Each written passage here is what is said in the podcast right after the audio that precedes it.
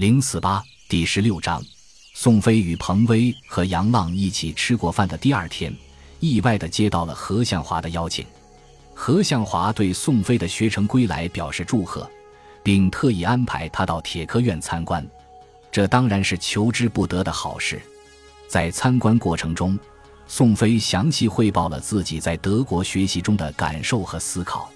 何向华听得频频点头，肯定了他的不少想法。鼓励他回到兵机场后一定要脚踏实地好好干。宋飞正兴致勃勃地参观铁科院的尖端项目成果展，接到彭威的信息。彭威问他什么时候回滨江，并说火车票好像不太好买，如果方便，请他帮自己买票，然后一起回滨江。这事被何向华听到，何向华主动把这事给揽了过去。第二天就派人将两张北京到滨江的火车票送到宋飞的手中，宋飞脸上特有光，彭威自然也十分开心，因为现在他已经放了寒假，本来还想等一等杨浪，但那天吃饭时听说张小培正在筹备着为他在滨江开个人演唱会的事儿，再一想起前年寒假他们一起回家引起的轩然大波，便选择了与宋飞同行。绿皮火车快速的奔驰在铁轨上，宋飞思绪万千。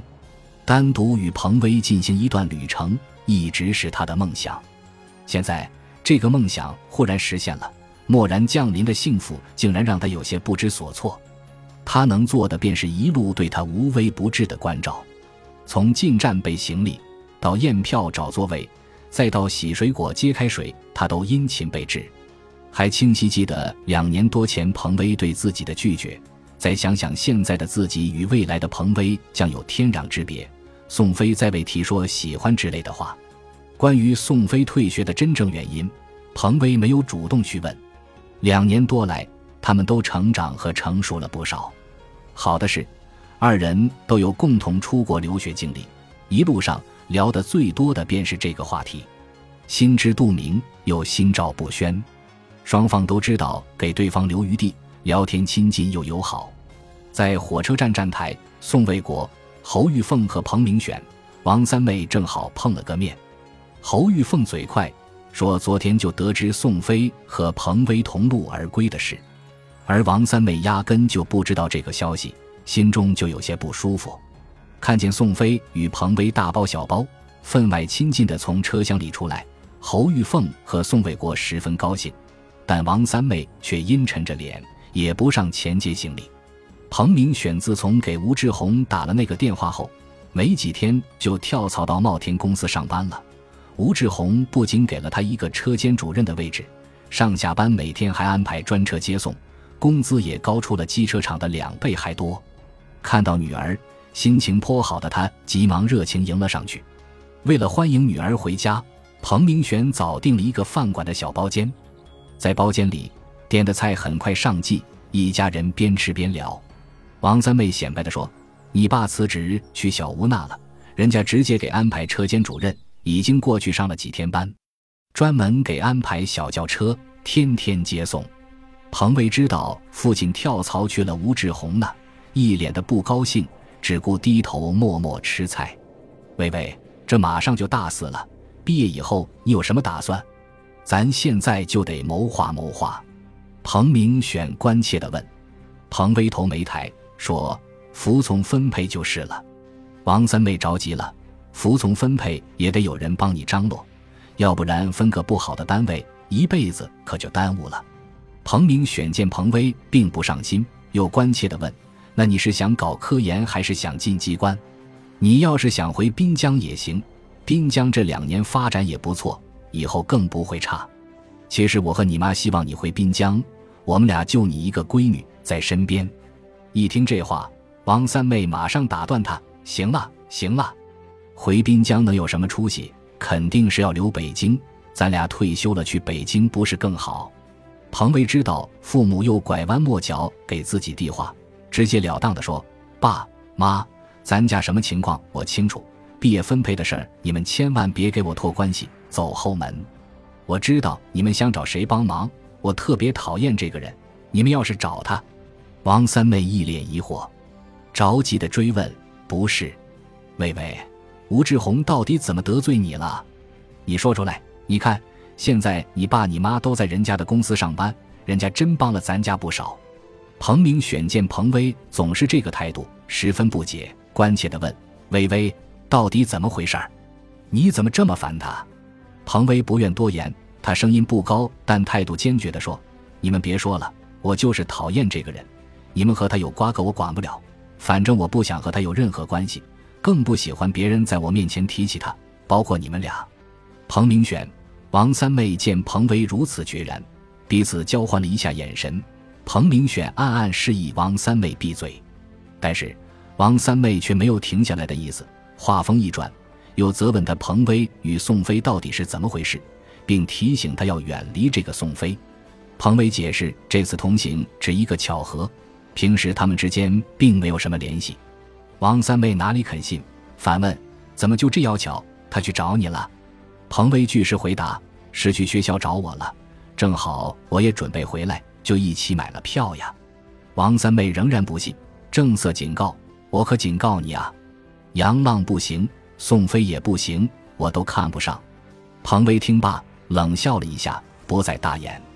宋飞学成归来，宋卫国和侯玉凤也十分高兴，他们特意请杜立德、杨建国和罗娟来家里一起吃饭。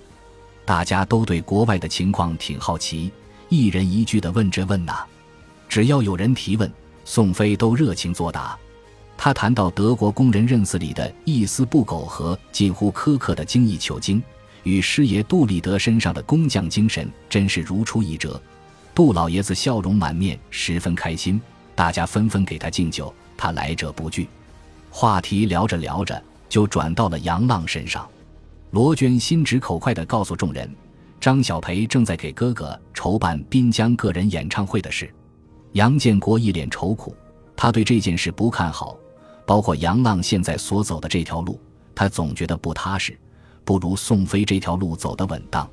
见杨建国满腹心事的样子，宋卫国、侯玉凤就给他宽心，说杨浪这个行业是个挣大钱的道，困难肯定有，但都是暂时的。万一孩子成功了，就是大出息。杜立德也劝他别想太多，趁着年轻，让孩子在外面能蹦多高蹦多高。如果将来真混不下去了，就回滨江机车厂来。他又不傻，将来也能干出点名堂。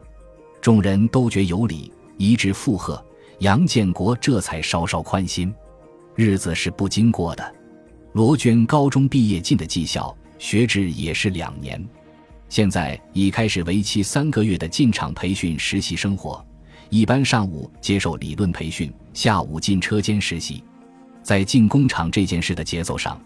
罗娟与宋飞基本保持了同步，但不同的是，宋飞是从国外培训归来，自然被高看一眼。其实他在回国之前，厂里已给他安排好了工作岗位，那就是兵机厂的重要部门——装配车间。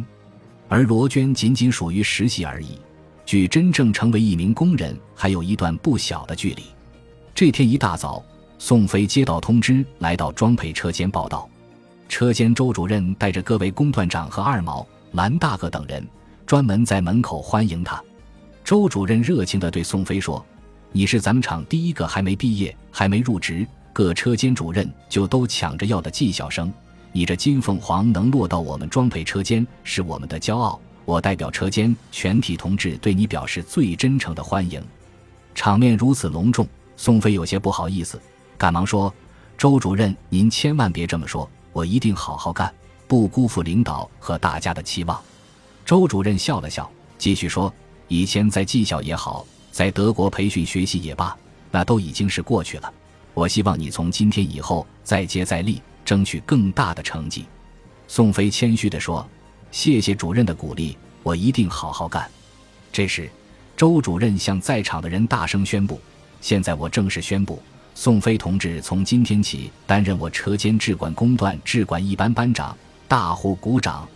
此话一出，宋飞一下子愣住了，众人热烈鼓掌。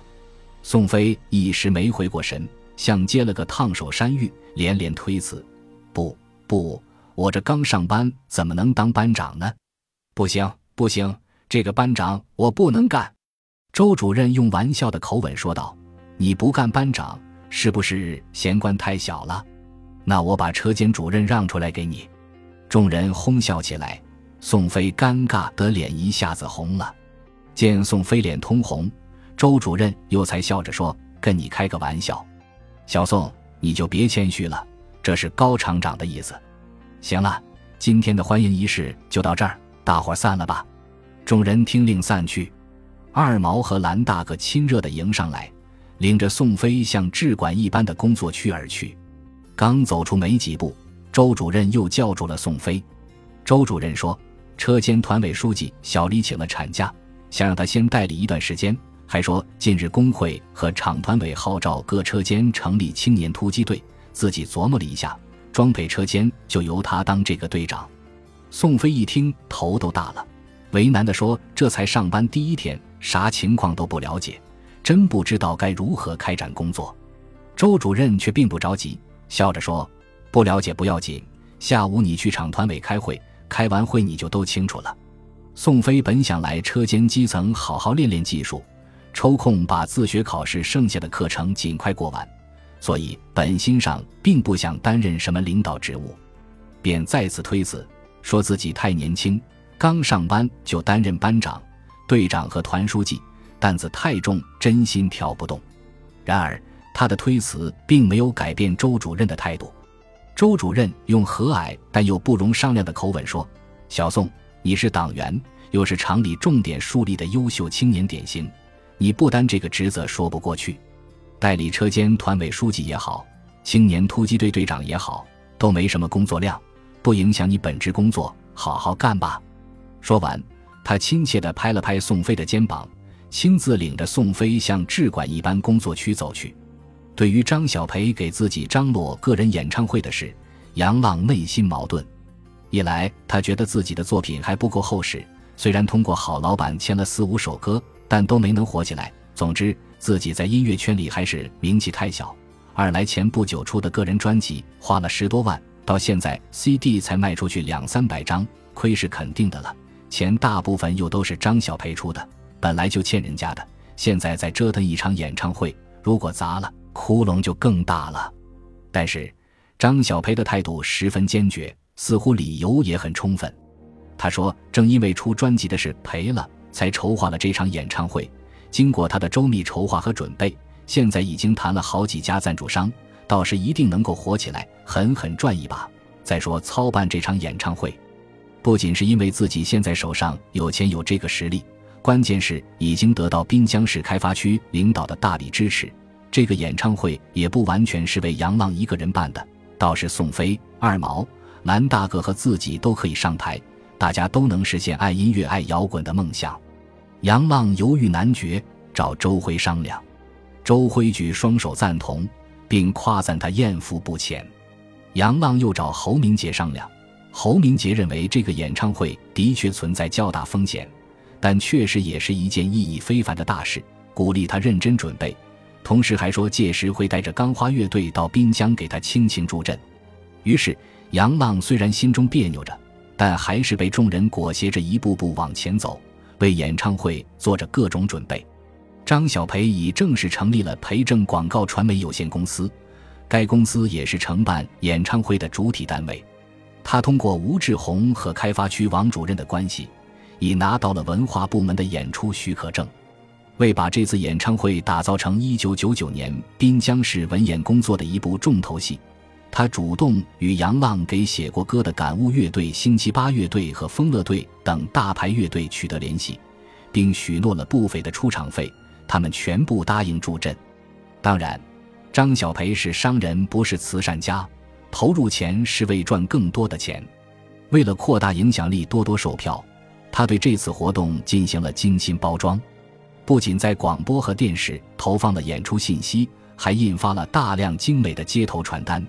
不仅在滨江开发区人气最旺的家具城悬挂了十米多高的巨幅广告，还把滨江主要街道的路灯广告牌换上了演唱会的海报。在立体包装和打造下，演唱会的信息铺天盖地。杨浪在普通民众的印象里，很快成为在北京小有名气的本土摇滚明星。